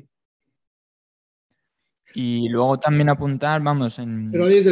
una cosa, pero hay de alguna manera los análisis, por ejemplo, de Robert Brenner o de, o de Giovanni Riggi, eh, sí que cubren todo ese periodo. En la NULEF también hay un montón de material, aparte de, los, de, los, de sus libros. Allí sí que hay material empíricamente mucho más rico que lo que produce, que lo que produce este, eh, Mike Davis, pero todo lo, que produce eh, David Harvey, lo que produce Giovanni Arrighi, lo que produce Robert Brenner, eh, más luego la infinidad de literatura de enorme calidad que, la izquierda global produce sobre esos, procesos. luego eso, mm, lo que decía de mm, el libro también, aunque no es quizá el tema que más profundiza, una de las hipótesis que, sobre por qué es distinta a la clase obrera americana, por qué no ha sido capaz de generar un partido obrero de estilo europeo. Es algo, mm, sí que lo apunta, no llega a decir mucho, es que es porque en Estados Unidos no había estructuras precapitalistas como sí que había en Europa continental, sobre todo, porque es también algo que enlaza con lo que defiende Mason Wood en algunas de sus obras, que es sobre por qué en Inglaterra el laborismo, el movimiento socialista nunca tuvo tanto poder como el que tuvo en Europa y, y lo compara con Estados Unidos. Y creo que es algo que también Davis defiende, que es pues, sobre todo eso, porque que la ausencia de estructuras anteriores al capitalismo, que ahí que es donde muchas veces se sitúan el movimiento socialista la mayor, el mayor poder que tiene en Europa continental, que no ha habido una lucha de clases previa en Estados Unidos, que cuando lo que es la colonia arrasa con todo y además las estructuras mm. indígenas no tienen nada que ver, que es algo distinto. Y creo que es algo que, mm, que aunque Davis lo deja así un poco, tampoco llega a entrar mucho, pero creo que es algo bastante interesante para entender por qué no ha habido un partido obrero en Estados Unidos. Sí, es, interesante, pero de alguna forma son, son, procesos, en mi opinión, que tienen una importancia, digamos, alta o muy alta, digamos, hasta la década de 1930, 40. Luego a partir de ahí son las propias estructuras de los partidos, digamos, de las élites eh, dirigentes las que logran de alguna manera romper, aplastar, destruir todo tipo de, todo tipo de iniciativa que pueda, eh, que pueda eh, de alguna forma mm, romper esa hegemonía o ese duopolio que converge, digamos, en el, en el, modelo del capitalismo estadounidense y en la defensa de su, de su ciclo sistémico de, de acumulación. De alguna, eso por una parte, es decir, que eso es un factor coayudante, pero el, punto es cómo esos partidos y, la propia fuerza de trabajo evoluciona eh, después de la Segunda Guerra Mundial y cómo después de la Segunda Guerra Mundial se encuentra con los problemas que se encuentra para crear esas estructuras de políticas diversas y sobre todo, como tú has dicho hace un instante, qué pasa a partir de mediados o finales de la década de 1990. Es decir, el intento de Bernie Sanders eh, apunta que ahí pueden pasar en el futuro, podrían pasar cosas que no han pasado durante los últimos, digamos, 70 años y de alguna forma ahí ya el, background histórico de esa, digamos, de esa eh, socialización política distinta, en tanto que las estructuras precapitalistas y el antiguo régimen y la democratización de la vida pública conoció unas pautas que eh, en Europa eh, fueron mucho más trabajosas y mucho más, digamos, correosas a la hora de, convertir al, sujeto eh, proletario, convertirlo en ciudadano simplemente, no ya en sujeto político eh, de clase, pero simplemente en ciudadano, realmente eso funciona hasta que ya ese proceso ya queda absorbido por las, por las propias máquinas partidistas republicana y demócrata a partir de los años de la década de 1940 y ese, y ese modelo estalla en la década de 1990. O sea que de alguna manera eso históricamente yo estoy de acuerdo con que eh, son factores que ayudan a explicar ese, ese, ese lapsus o esa ausencia histórica del partido, pero mm, llega un momento en que ese, proceso es subsumido en la, propia transformación de los sujetos políticos que se crean. Si alguien hubiera dicho hace 10 años que eh, la opción del socialismo, que un candidato presidencial podría disputar eh, las primarias del Partido demócrata a, un sujeto tan absolutamente poderoso como Hillary Clinton o que podría eh, pelearlo directamente con Biden en las primarias de, 2020, eh, eh, suponen saltos muy, suponen saltos muy cualitativos desde ese punto de vista, pero en Europa pasa igual, en el Estado español, en España, en Italia, en Francia, eh, el hecho de que los, los procesos de captura de la forma política hayan sido tan fuertes durante los últimos 50 años, 40 años, no quiere decir que vayan a serlo siempre. Entonces, realmente esa capacidad, digamos, constituyente, políticamente hablando, está ahí en Estados Unidos, Sanders, por no estirar más el hilo, y está, está igualmente presente y factible en, en España, que ha habido un proceso más rico a través de Podemos y toda la peripecia, o en otros países que pueden surgir en los próximos, deben surgir en los próximos años. Pero como hipótesis histórica, yo creo que es una hipótesis sociológicamente que merece explorar y verificar. O sea, yo pues, también tengo una lectura un poco parecida a eso, ¿no? Entonces también pensaba como todo el trabajo que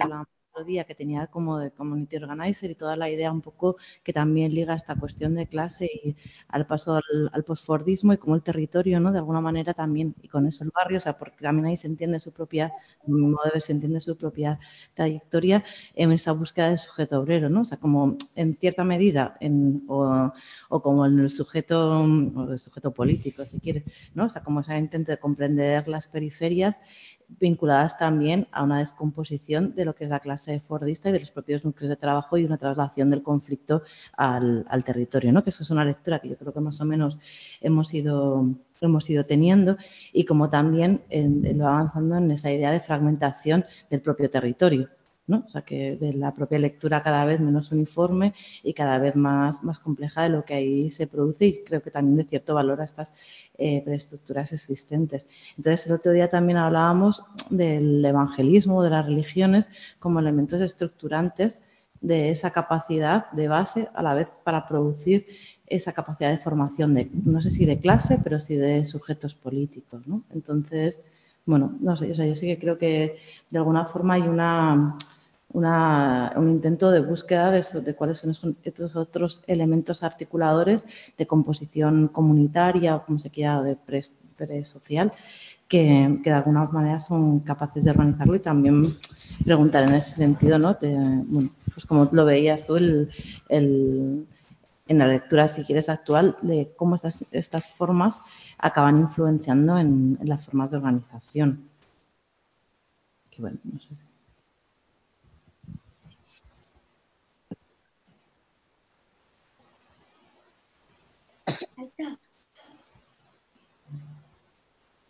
Caos, no puede dejarte caos.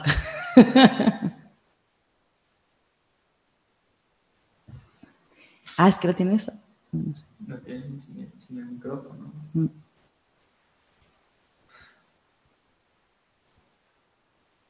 No sé si quieres. No sé, no, pero, funciona o... Sí, sí, sí. Ah, vale, vale. sí, ¿no? Bueno, no sé. No, pero bueno, es que como no sé si, había, si ha escuchado lo tuyo, por eso... Pero bueno, pues tú puedes seguir. Sí, bueno, que... En la línea, además. En el libro de, de que justo no tenía de leer, que acaba en el epílogo precisamente es eso lo que pregunta, que es eh, bueno, dice, para enmarcarlo en el problema en términos leninistas, de, ¿hay algún estrato subalterno cuya posición de clase está fusionada por una opresión especial que trascienda los límites de la política reformista burguesa y que su lucha por la supervivencia diaria genera elementos antisistémicos de protesta y de solidaridad en política? Que es básicamente ahí en esa pregunta define al final lo que, la conclusión que saca de todo el análisis que hace histórico de, el prisionero del sueño americano.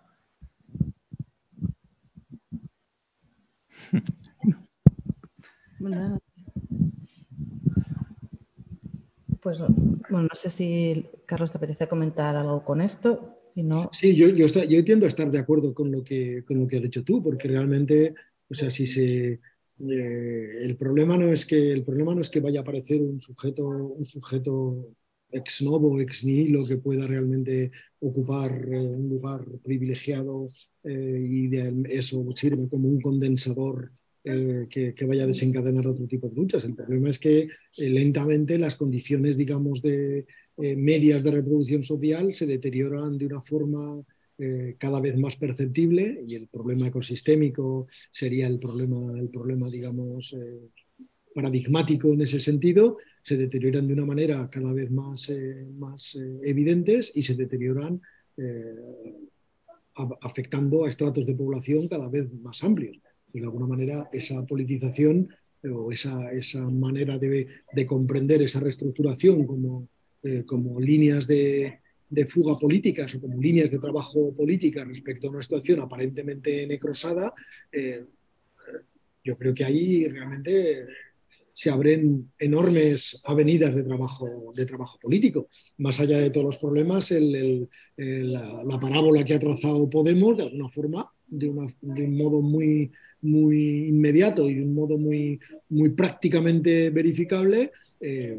eh, indican ese tipo de, ese tipo de politización. En Italia la situación es eh, la opuesta. En Francia la situación, digamos, de, eh, de la Francia insumisa, pues podría dar algún tipo de, digamos, de, sorpresa en esa dirección. Pero en todo caso siguen siendo procesos muy, muy insuficientes respecto a la crisis que las, que las clases dirigentes y las clases dominantes actuales están imponiendo, ya no solo en, los, en, el centro de la economía del mundo capitalista, cuya calidad constitucional y cuya calidad, digamos, democrática es abismalmente superior que a la que rigen otras partes del mundo cuyos niveles de violencia experimentados por las clases, digamos, las inmensas mayorías eh, sociales son de una, de una virulencia absolutamente increíble, como se puede ver en la cuestión migratoria sin ir, sin ir más lejos. Entonces, de alguna forma ahí el sujeto, el sujeto desde ese punto de vista está dado. Sea, es decir, la reproducción, la reproducción, si queremos decirle en términos, en términos estadísticos, pero la reproducción de los seis deciles inferiores de renta y riqueza y de capital cultural, social y educativo de prácticamente todas las formaciones sociales eh, en el centro y digamos del 80% de los ocho deciles inferiores de las formaciones sociales del sur global tienen razones suficientes como para ver en un periodo de tiempo, eh, ya no de una generación, sino un periodo de tiempo de, lustros o, de, un lustro, dos lustros, tienen la posibilidad de ver un deterioro de su calidad de vida absolutamente eh, espeluznante, un deterioro de su dignidad constitucional brutal y una degradación de sus condiciones ecosistémicas sencillamente al límite de la propia supervivencia. Entonces, eh, no sé, o sea, realmente la, eh, ahí está la composición de clase y ahí está, digamos, la no fragmentación de dispositivos o de, o de o de máquinas de producción de identidad absolutamente, absolutamente pulverizadoras de, las condiciones sistémicas de explotación. O sea, si yo realmente viera que los seis deciles inferiores de la, de la formación social española, italiana, francesa o inglesa realmente tienen una tasa de comportamiento eh, absolutamente eh, divergente entre sí y realmente eh, hay un residuo de los últimos tres deciles que realmente ven su, calidad de vida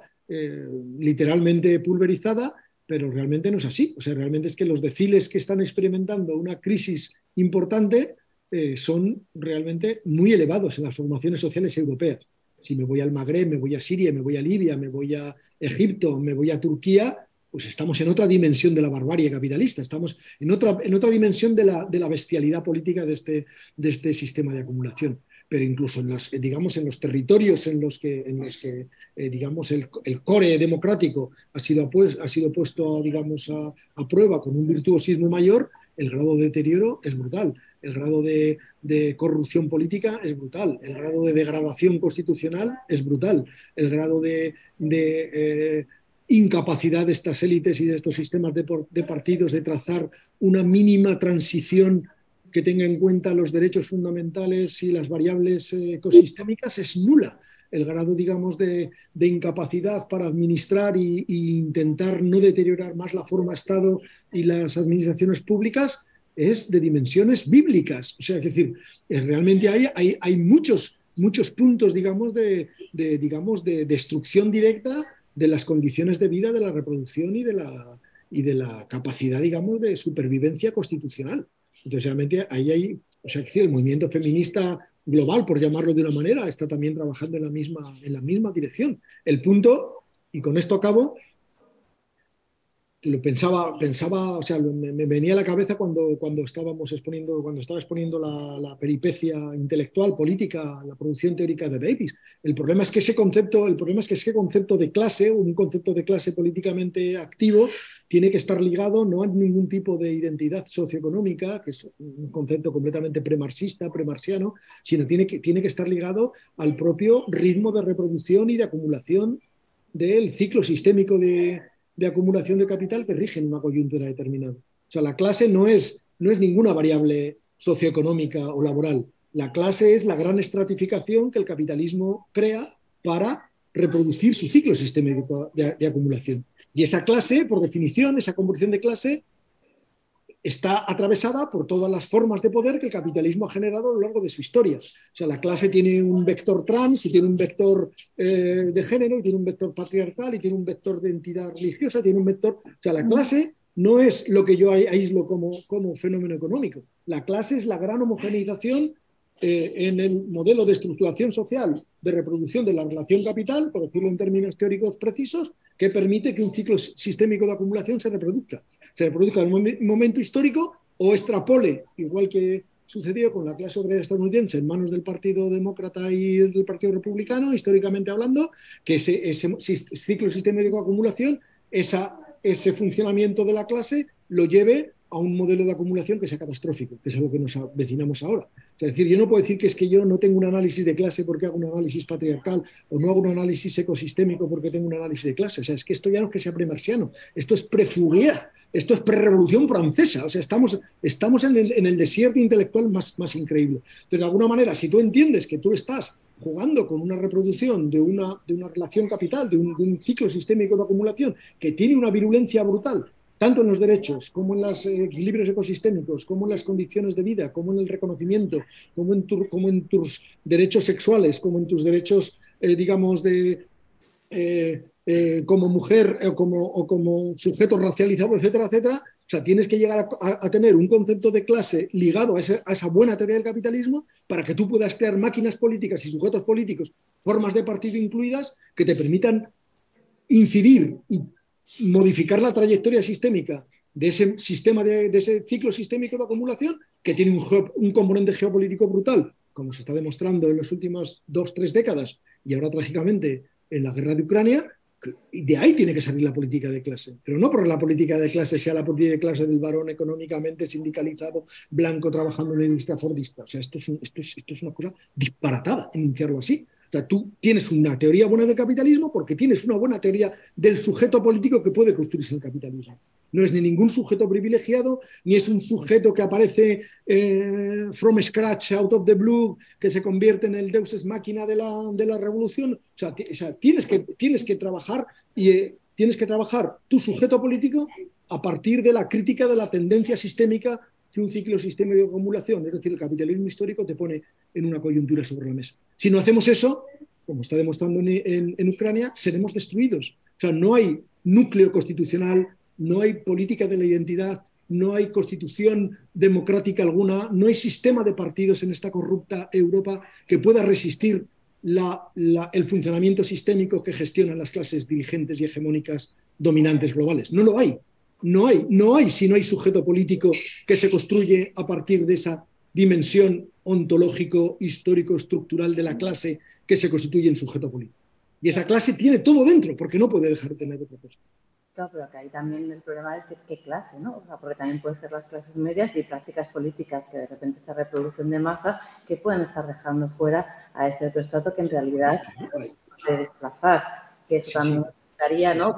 La interpretación de Podemos de clase que Sí, sí, las, clases, las clases la, clase, la clase está súper estratificada. Las clases medias puedes, puedes estratificarlas también. Tú puedes tener comportamientos, o sea, vamos antes, tú puedes tener eh, mineros eh, irlandeses que no quieran que haya negros en su sindicato. Y puedes tener clases medias que no quieran que, eh, tú, que tú hagas pública la enseñanza, la enseñanza pública pero tú tienes que ver los componentes cuantitativos que hay detrás de esas masas, digamos, de sujetos y tienes que ver cuáles son las opciones políticas que defiendes para qué tipos de sujetos. O sea, tú puedes, tú puedes ligar, voy a decir una, un triple salto mortal, pero tú podrías ligar las políticas de privatización de la sanidad o de la escuela pública, ligadas, las podrías ligar con el conflicto de Ucrania, las podrías ligar con la geopolítica que las clases eh, dominantes y las élites políticas europeas están eh, poniendo sobre la mesa para gestionar este conflicto. Por ejemplo, es decir, pero tú está, claro, está claro que tú esa composición, o sea, tú que ese concepto de clase está estratificado internamente, por supuesto, pero tú ahí, ahí, es, ahí es donde, digamos, eh, un punto de vista, si quieres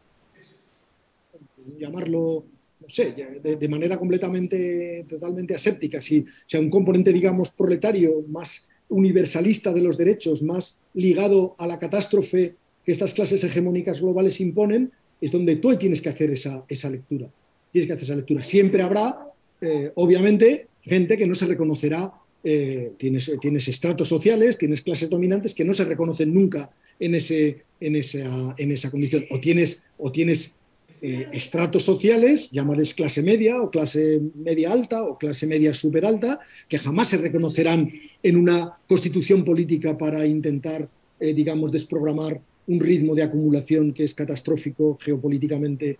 ecosistémicamente y constitucionalmente. Eso sí, es, así por definición, pero el, punto es que tú, las grandes mayorías, las grandes, los grandes eh, molaridades cuantitativas de gente, de, los sujetos productivos de la, de la, población que objetivamente ven, deteriorado, ven deterioradas, y el modelo, digamos, de crisis ecosistémica, por definición, es universal, aunque la estratificación también sea enorme en sus efectos, realmente hay ahí hay enormes mayorías que son capturadas, o enormes, enormes posiciones de clase que son capturadas y utilizadas por máquinas políticas que tienen recursos que, eh, digamos, eh, una, una práctica política, digamos, más antisistémica no tiene. Eh, me pasaba también por la cabeza, si realmente se estudia todo el ciclo, digamos, de financiación de los grandes donantes conservadores o reaccionarios en la política estadounidense, esa es una historia fascinante, que aquí llega de manera muy, está llegando ahora por las chapuzas que hace Ayuso, etcétera, etcétera, que le llegan ahí de, de, refilón, pero realmente en, la, en, la, en, la, configuración de los partidos del Partido Demócrata y del Partido Republicano, el flujo del dark money, del dinero negro que, las que los grandes propietarios, que las grandes fortunas eh, hacen circular desde la década de 1950 hasta la fecha de hoy, Trump incluido, para realmente cambiar los comportamientos, capturar las posiciones específicas de clase o de, estrato social, si lo decimos a la Weber, en la estructura y en la reproducción de la sociedad eh, estadounidense, hay toda una ingeniería, una ingeniería política increíble. Durante los últimos 20 años, los hermanos Koch, eh, de Bosch, las grandes familias, se han concentrado básicamente en atrapar las legislaturas de los estados y dejar, eh, digamos, como una batalla no factible el gobierno federal estadounidense. O sea, eh, tienen fundaciones, el Network Public Policy, se dedican a preparar legislación para las asambleas legislativas de los estados que básicamente ataquen derechos laborales, ataquen el derecho del aborto y ataquen eh, la libertad religiosa y la enseñanza pública. Básicamente. O sea, tiene redes que se dedican a defender los hermanos Koch, famoso petrolero, uno falleció hace, unos meses, se dedican a eh, favorecer todas las políticas y influir en Washington para que las políticas sean lo más pro mercado posibles con un corte neoliberal muy agresivo. Es decir, etcétera, etcétera, etcétera. O sea, son ingenierías que tú siempre vas a encontrar a sujetos o estratos sociales que se posicionen, pero tú realmente, o sea, tendríamos que tener máquinas políticas y sujetos políticos que eso pudiéramos producir esa información y pudiéramos generar esos circuitos de, digamos, de politización viendo las magnitudes de lo que está sobre la mesa. Es decir, si hay un ataque, eh, si hay una, una, mala suerte con la central de Saporilla y es bombardeado algunos de los reactores, digamos que el grado de igualación de las condiciones va a ser bastante espeluznante. Y exactamente igual si realmente eh, digamos, el, impacto geopolítico, que es el corolario por definición, como una teoría marxista, eh, de la, digamos, del ciclo sistémico de acumulación, por decirlo con el concepto de Giovanni Arrighi, pues realmente ahí, si la guerra se convierte en un elemento fundamental de, gestión de la crisis geopolítica, mm, o sea, ahí hay, hay puntos de convergencia muy, muy fuertes para, organizar modelos y sujetos políticos eh, de gran envergadura antisistémica en los próximos años. Pues ojalá sea. Eh, tenemos que dejarlo ya porque es la hora en la que podemos terminar. Eh, sí. siento, bueno, es que no, sea una cuestión así rápida, sino eso, daros las gracias a todas, a todos, a todos por haber estado, especialmente a Carlos por su extensa exposición